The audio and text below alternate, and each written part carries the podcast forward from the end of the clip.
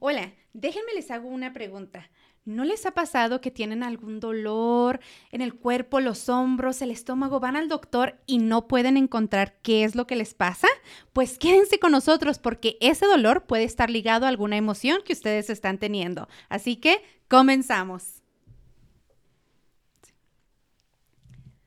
¿Cómo están? Bienvenidos a un nuevo capítulo de Sexto Sentido. Yo soy Diana Bustillos, siempre muy contenta y feliz de estar aquí, de contar con ustedes. Y el tema que tenemos para ustedes el día de hoy, bueno, les va a interesar porque es algo que, que, yo he estado pensando ya de hace algunos años y yo digo, ¿cómo puede estar conectado una cosa con la otra? Pero sí es cierto, las emociones están conectadas a los dolores físicos del cuerpo. Y para platicar sobre este tema tan interesante, les traje a una especialista. Ella es Eli Mata. Ella es originaria de Chihuahua. De Chihuahua, es una paisana y me complace el invitarla a que sea parte hoy de Sexto Sentido para hablar de este, de este tema. Eli, bienvenida. Muchísimas gracias, Diana. Eh, un placer estar aquí. De verdad, súper emocionada. Me, me encantó la idea de, de tratar esto, de hablar de esto, cuando me mencionaste, dije, claro que sí, se tiene que hacer. Gracias, Eli, por aceptar. Y es que es un tema que, que, del que no escuchamos muy seguido, ¿verdad? Pero es un tema real. Platícanos, ¿cómo es que, déjenme les digo antes de que entremos en tema, no este, no es cualquier, como dicen en mi pueblo, baba de perico. Eli ya tiene ejerciendo más de 15 años. Ella es fundadora y directora Clínica de Latino Counseling. Es una agencia que provee servicios de salud mental a la comunidad latina. Ella es licenciada en psicología y cuenta con una maestría en consejería clínica de salud mental y una certificación en tratamiento de adicciones. Ya con más de 15 años atendiendo a niños, adolescentes y adultos, creo que ustedes pueden confiar que ella sabe de lo que está hablando, ¿no? Gracias, Ana. De hecho, cuando te oigo, te escucho decir 15 años, digo, wow, 15 años se fueron mucho más rápido de los, de los que pensé. ¿Cómo? Si apenas tengo 25, ¿no? ¿En qué momento pasaron 15 años? mira, fíjate que cuando comencé, de hecho, vamos a decir hace unos, cuando antes de comenzar Latino Counseling, como en el 2013, empecé a trabajar en una clínica. Eh, más bien empecé a hacer, prestar servicio comunitario en una clínica en el área de salud mental. Había atravesado algunos cambios, dije un trabajo que tenía y dije, bueno, necesito hacer algo para mantenerme pues activa. Tenía un niño, mi, hijo mayor tenía, estaba pequeñito, tenía como un año, entonces dije, necesito de alguna forma continuar y me tocó hacer servicio comunitario en una clínica en el área de salud mental. Y yo decía, bueno, pues no sé qué tanto, ¿verdad? ¿Cómo, cómo vaya a funcionar esto? y me empezaron a llegar pacientes con dolores físicos, pero en la cuestión médica no había nada. Había los síntomas, mas no había un diagnóstico médico. Y yo al principio decía, bueno, ¿yo qué voy a hacer con esto, verdad? Porque pues estaba recién ejerciendo. Pero cuando empiezo a hablar con los doctores, me decían, no, es que presenta esto, esto, esto, tiene este, este síntoma, tanto tiempo, pero en realidad físicamente no hay nada. O sea, ya descartamos, ya se hicieron exámenes de sangre, ya se hicieron todo lo, todo lo que, la evaluación que hace un médico. Y decían, la siguiente opción va a ser, pues, enviarlos a terapia para tratar de ver a ver si a lo mejor hay algo más ahí. Empezaban ya los doctores como a tener un entendimiento de que a lo mejor ya era algo que venía pues más, más que nada algo emocional.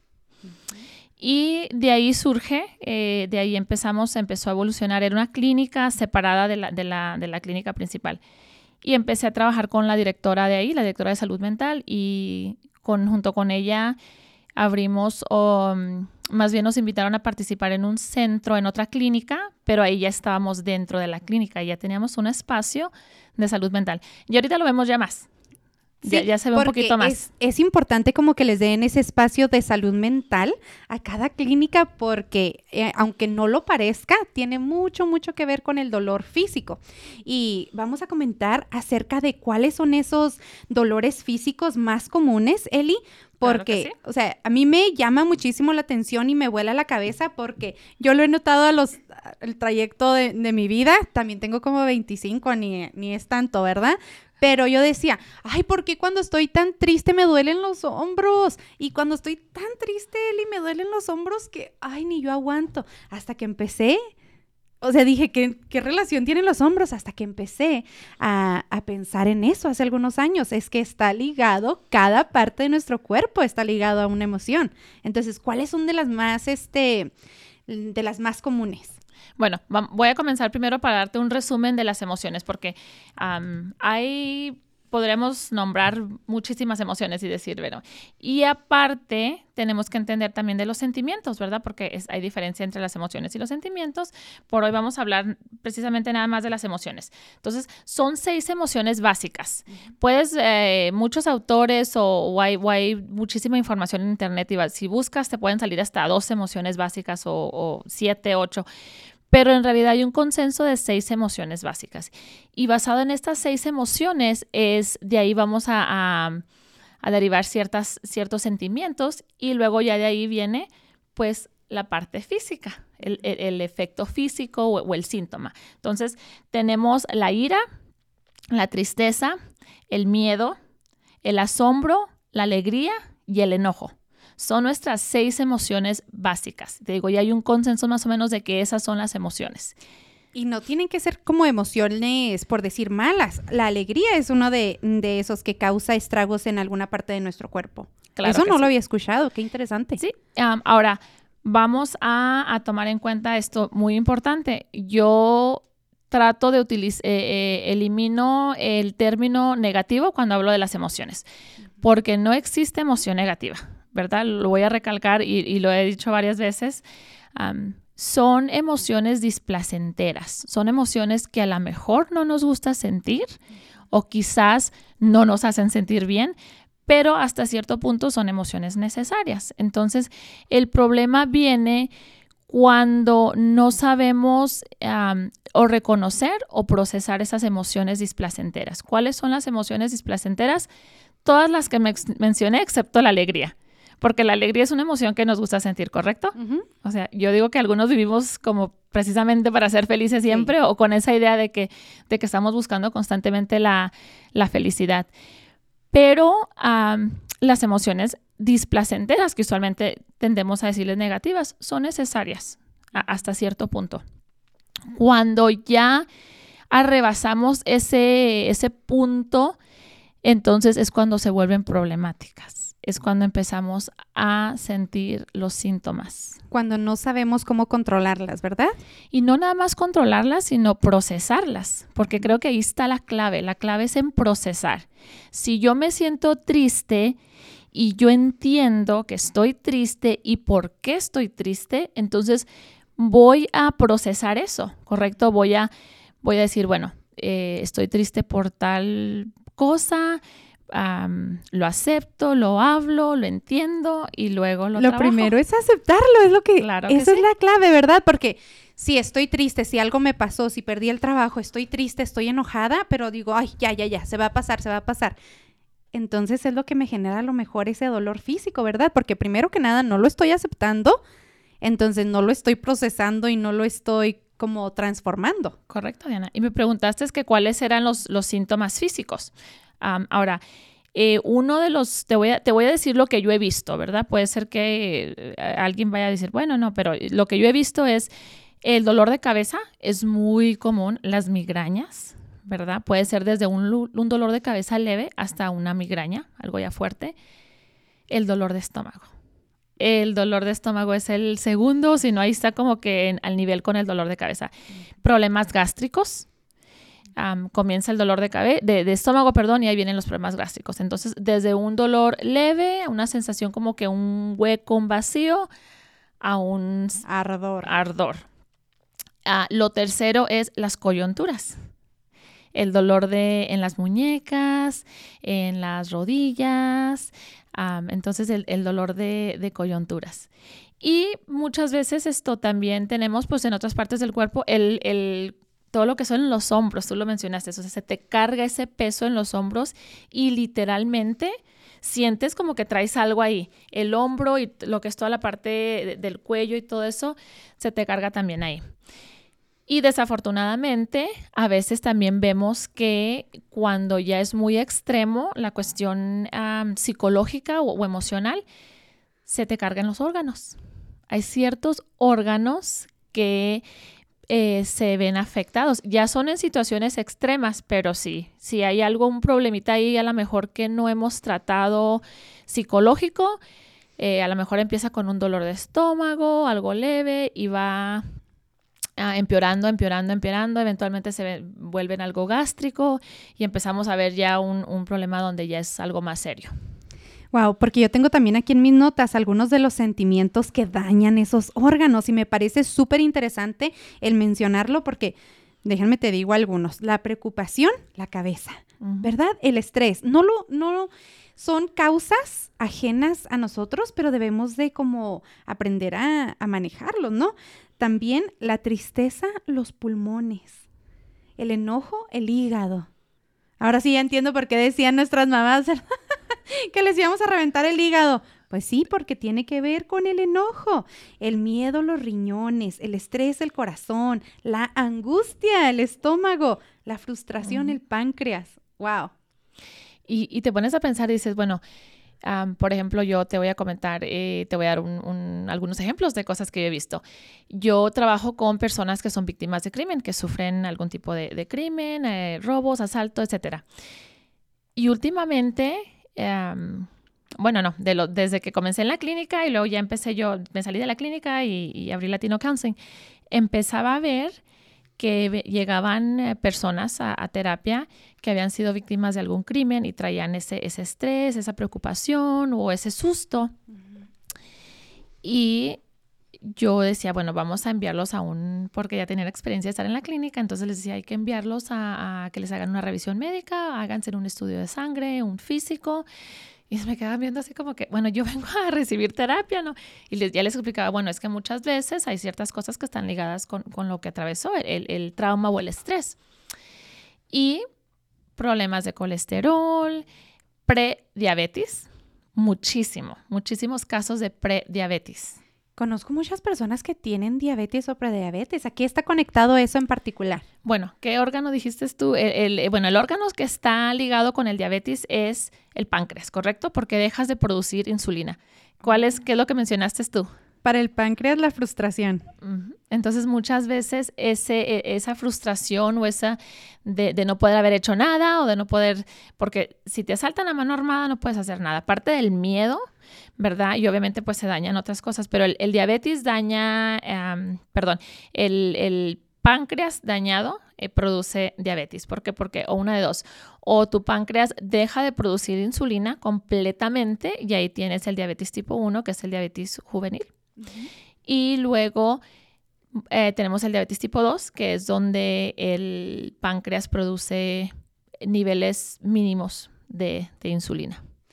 ¿Y hay alguna manera como de, de evitar esto? Porque como el sentir las emociones o cómo podemos hacer para controlarlo, porque yo digo, esas situaciones están fuera de nuestro de nuestro control, un asalto, Libre, ¿verdad? Cosas de esas están fuera de nuestro control, pero ¿cómo podemos hacer para manejar que eso no nos dañe pues físicamente y tanto emocionalmente? Claro que sí, Diana, y obviamente pues no, no tenemos eh, control de, de lo que nos sucede a veces, de lo que sí tenemos control es de lo que hacemos, entonces el poder reconocer que estamos en una situación o en un punto de nuestras vidas donde emocionalmente estamos mal, psicológicamente hay algo que nos está dañando, la terapia trabaja, o sea, sirve de maravillas. ¿Por qué? Porque estás procesando. Muchas veces cuando vamos a o pensamos en el psicólogo o en la terapia, pensamos en que, bueno, estoy loco, voy a ir con alguien que me va a arreglar mi vida. Me va a dar como un librito y me va a decir, aquí está, Diana, esto fue diseñado para ti, trabájalo y ya vas a estar bien. Y en realidad lo que es es ir y sentarte a platicar y a procesar. Entonces estás sacando y procesando lo que llevas dentro. Porque estos, estos síntomas físicos, porque lo estás guardando, lo estás reprimiendo. Entonces, de alguna manera tiene que salir. De alguna manera. Y de cierta forma es como un mecanismo de defensa, aunque dice uno, Bueno, pero qué, qué ironía y qué ilógico que nuestro cuerpo se esté atacando a sí mismo, pero tu cerebro reconoce que hay algo que lo está dañando, que hay algo que no le está haciendo bien. Yo les digo a mis pacientes, bueno, aquí habían dos opciones o su cerebro se sobrecargaba y entraba en una crisis y de, repente iba a tener ahí como que un, un, bloqueo o una pérdida con la realidad. Entonces entramos en una crisis ya psicótica a veces, ¿verdad? O de, psicosis, de perdemos contacto con la realidad porque estamos cargando demasiado. O se tenía que distribuir, en algún lugar se tenía que ir y se va al cuerpo. Y es de donde vienen también los cáncer y, las enfermedades como más. Yo me acuerdo que yo, yo entrevisté una vez a una señora que tuvo cáncer. Saludos. y ella platicaba también en nuestra entrevista que cuando ella estudió un poquito esto, el, no me acuerdo si era el seno derecho o el izquierdo el que ella le dio, es por miedo a perder un hijo. Y casualmente su hija había tenido un accidente un tiempito antes. Entonces, cómo todo está conectado, no solamente las enfermedades chiquitas, sino también las más grandes, ¿no? Como tú dices, tiene que salir de algún lado. Sí, fíjate que yo he escuchado mucho decir, es que, que, los, que el diabetes venía de los sustos. Y yo decía, claro que no, hace años, ¿verdad? Yo decía, claro que no, como, o sea, si el diabetes es una cuestión médica y ya empezaba yo, pero te digo que cuando empecé con, con esto hubo un cambio y ya empecé yo a leer un poquito más y coincidían. O sea, tenía tres o cuatro casos eh, similares y esos tres o cuatro casos veía yo, ah, ok, esto, eh, hay ciertas cosas que, que se relacionan en cuestión de los síntomas ya les decía, ahora ya lo que hago es en cuanto llegan, eh, lo primero que hago es, bueno, ya se han hecho una revisión médica, hay que ir a sacarnos unos estudios de sangre, porque es muy importante también para mí saber qué es lo que estoy lidiando en cuestión médica, ¿verdad? Aunque no haya un, un problema médico en realidad, pero si está el síntoma, eso me ayuda mucho a mí entender cuál es el proceso psicológico y emocional que tengo yo que trabajar.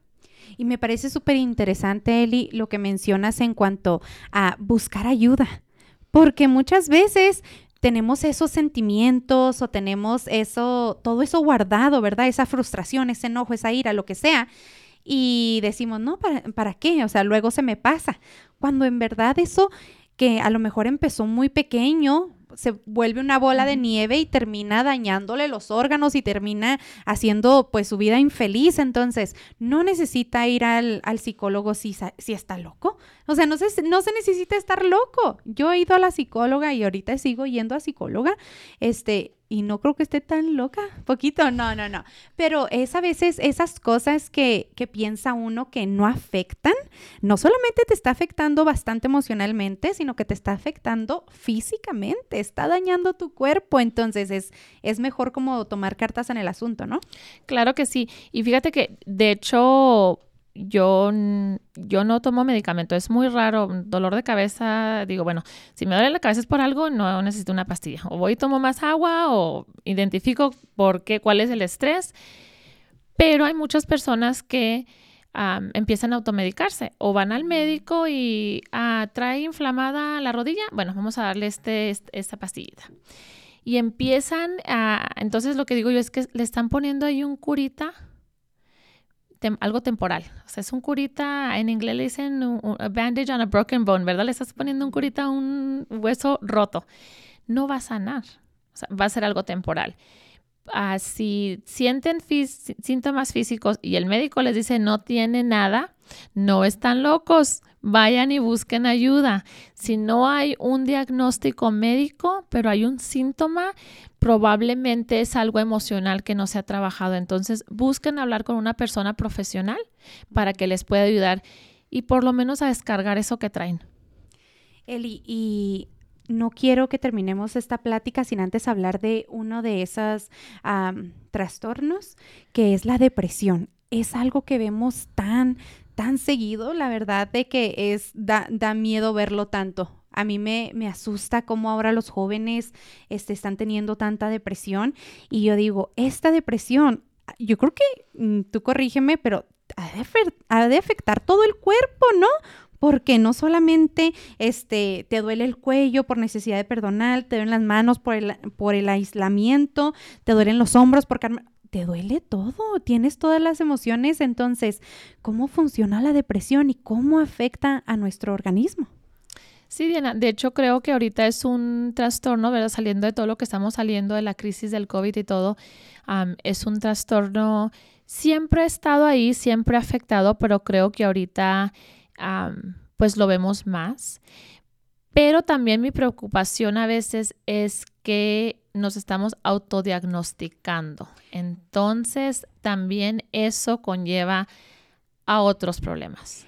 Y me llamó la atención, y te lo comentaba anteriormente, cómo tú hablaste sobre esto cuando nos conocimos personalmente en aquella conferencia, es de que la gente se está autodiagnosticando, dicen, no, es que estoy deprimida, no, a lo mejor no es eso, a lo mejor solamente está triste, a lo mejor es una mala racha, a lo mejor es, son situaciones que se pueden controlar, son situaciones más no tan severas, pues. Y a lo mejor no empiezan, o sea, empiezan con, con algo muy, muy leve y luego se convierte en algo, algo severo. ¿Por qué? Porque no buscamos la ayuda en el momento adecuado o porque nosotros mismos nos hicimos a la idea de que tenemos depresión y empezamos a, a aislarnos o a hacer ciertas cosas, a tener ciertos comportamientos que van a conducir a algo más grave. Tú te diagnosticas y tú vas buscando esa manera de que sea real lo que te estás diagnosticando, ¿verdad? Dices, tengo depresión, entonces me, mejor me aíslo, mejor este, no hago esto, mejor me estoy en la cama. Entonces, tú buscas que lo que te estás diagnosticando sea verdad. Sí, y a lo mejor esto a veces ni cuenta te das de que estás haciendo ciertas cosas. La mente es tan poderosa, o sea, tiene tanto poder que lo que nosotros mismos nos digamos no lo vamos a creer y muchas veces va a suceder. Entonces, ahora, volviendo al punto de la depresión, eh, la depresión se necesita un diagnóstico clínico. Es necesario ir con una persona profesional. Y no estoy hablando precisamente siempre del médico. Claro que los médicos tienen conocimiento, los médicos tienen ciertas ah, cuestionarios que te van a hacer cuando vas, ¿verdad? Pero ahí empieza. O sea, ellos, el, el rol de ellos es detectar si hay algo. Y hay personas que puede pasar desapercibido, hay personas que son muy buenas para fingir. Entonces, con un cuestionario leve contestas todas las preguntas. Ya cuando, cuando vas con una persona, que, un, profesional, una persona que se especializa en diagnósticos, te van a hacer pues un cuestionario un poquito más, más profundo, una evaluación clínica, una entrevista clínica, para determinar y hay que tomar en cuenta que hay diferentes tipos de depresión, Diana, también, no nada más, o sea, hay depresión severa, hay depresión eh, temporal, dependiendo de, la estación, créalo no, de la estación del año, y, y hay situaciones en donde no es depresión, es simplemente una tristeza. Entonces hay que, hay trabajarla, hay que sacar eso y hay que entender. A mí creo que viene también, hay, hay como un, un pensamiento muy negativo muchas veces em, en cuestión de la tristeza. Muchas veces en cuanto estamos tristes decimos, es que estoy deprimido. No, y yo lo tomo muy en serio. ¿verdad? Por mi profesión. Cuando yo escucho a alguien que dice, es que estoy deprimido, es que tengo depresión, o es que hace unos meses estaba muy deprimido, bueno, hay que identificar eso, es depresión, porque si es depresión hay que obtener un diagnóstico clínico para poder saber qué es lo que tenemos que hacer. ¿Qué, conlleva un, diagnóstico clínico? Y esto creo que es otro tema, ¿verdad? Otro, otro, otra sesión, otro podcast, pero eh, el, el diagnóstico clínico tienes que tener ciertos síntomas por cierto tiempo, dependiendo del tipo de depresión que sea. Entonces, tienes que presentar ciertos, ciertos síntomas por cierto tiempo y luego ya, ya te diagnostican. Tener un diagnóstico de depresión no significa que siempre vas a tener depresión. Para mí, el, el, ir y que te diagnostiquen, tienes este tipo de depresión, significa, ok, este es tu plan de tratamiento, este es tu plan de acción, es lo que vamos a hacer para que salgas de esto.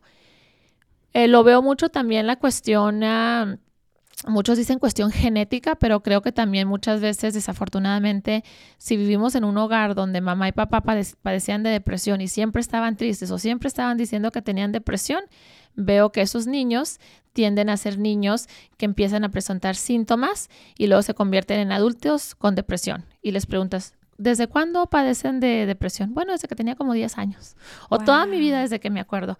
Y continúa. Entonces, tenemos que buscar la información adecuada y tenemos que buscar eh, la intervención adecuada para poder cortar con eso. Me llama muchísimo la atención, Eli, porque yo he conocido familias, y estoy segura que, que tú también, donde el, el hijo se suicida por depresión y luego a otra hija se suicida y me, me vuela la mente porque digo, ¿en qué momento pasó esto como familia? Y como tú lo dices, a lo mejor lo vieron en sus padres o a lo mejor eh, el primero empezó, el primer hijo empezó con eso y el, al hermanito se le, se le, como, tomó esos hábitos o esos entras en, y, y, la depresión, y te digo, hay diferentes niveles de depresión y en realidad la depresión severa e, es algo fuerte, es algo, hay un cambio, no nada más es, es sentirte triste, es, hay un cambio químico en el cerebro, o sea, ya hay algo que necesitas ya una intervención, algo un poquito, a lo mejor ocupas, eh, existe medicamento, no soy fanática del medicamento, hay casos donde yo entiendo que sí se necesita, pero si en realidad tienes un buen plan de tratamiento, un plan de acción, puedes trabajar con eso y puedes llegar a salir de eso. Si se va, si la persona continúa y nunca busca ayuda, puede llegar a, puntos del suicidio, puede llegar a, crear eh, muchísimo daño tanto a ti y a otras personas. Pero sí es muy importante, si, si sienten que están tristes o si sienten que está pasando algo, hay, que acudir a un especialista para determinar. A lo mejor nada más es una tristeza, pero a lo mejor sí es, sí es depresión, a lo mejor sí traemos algún ah, síntoma de depresión y es depresión, ¿verdad? Algún trastorno y hay que buscar ayuda porque sí puede ser ah, mortal, sí puede ser llegar, llegar a ser algo bastante grave. Qué interesante, Eli. Bueno, pues primero que nada, muchísimas gracias. Espero que en verdad esto les sea de utilidad porque a mí me vuela a la mente lo interesante que es esta plática y cómo cada cosa está conectada, ¿verdad? Cada, cada sentimiento a una parte del cuerpo y eso me vuela la mente. Así es que sí hay esperanza. Yo quiero que la gente entienda en, eh, por este episodio que hay esperanza, que ese, que ese dolor que usted tiene, que dice, ay, es que siempre me duele a mí el, de este lado del cuerpo y siempre me duele y ya se acostumbran.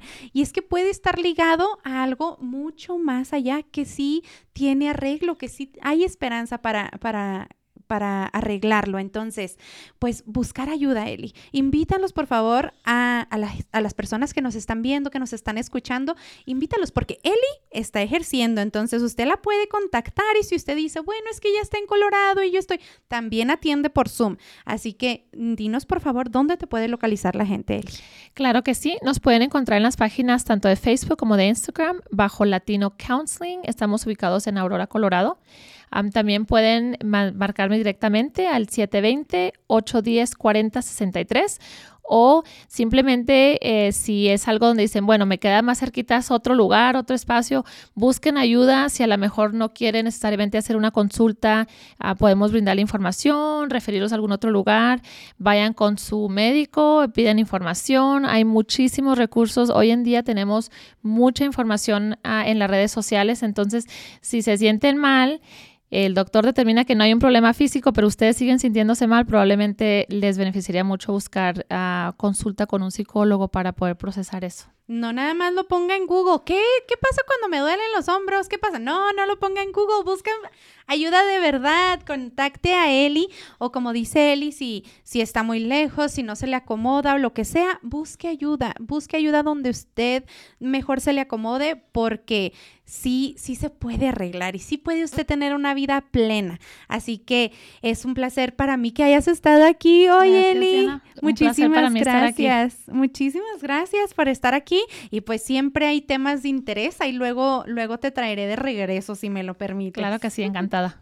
Muchas gracias y a ustedes no olviden seguir a Eli aquí en sus redes sociales. Aquí se las vamos a estar ah, poniendo y también a mí, Diana Bustillos, ya saben dónde encontrarme.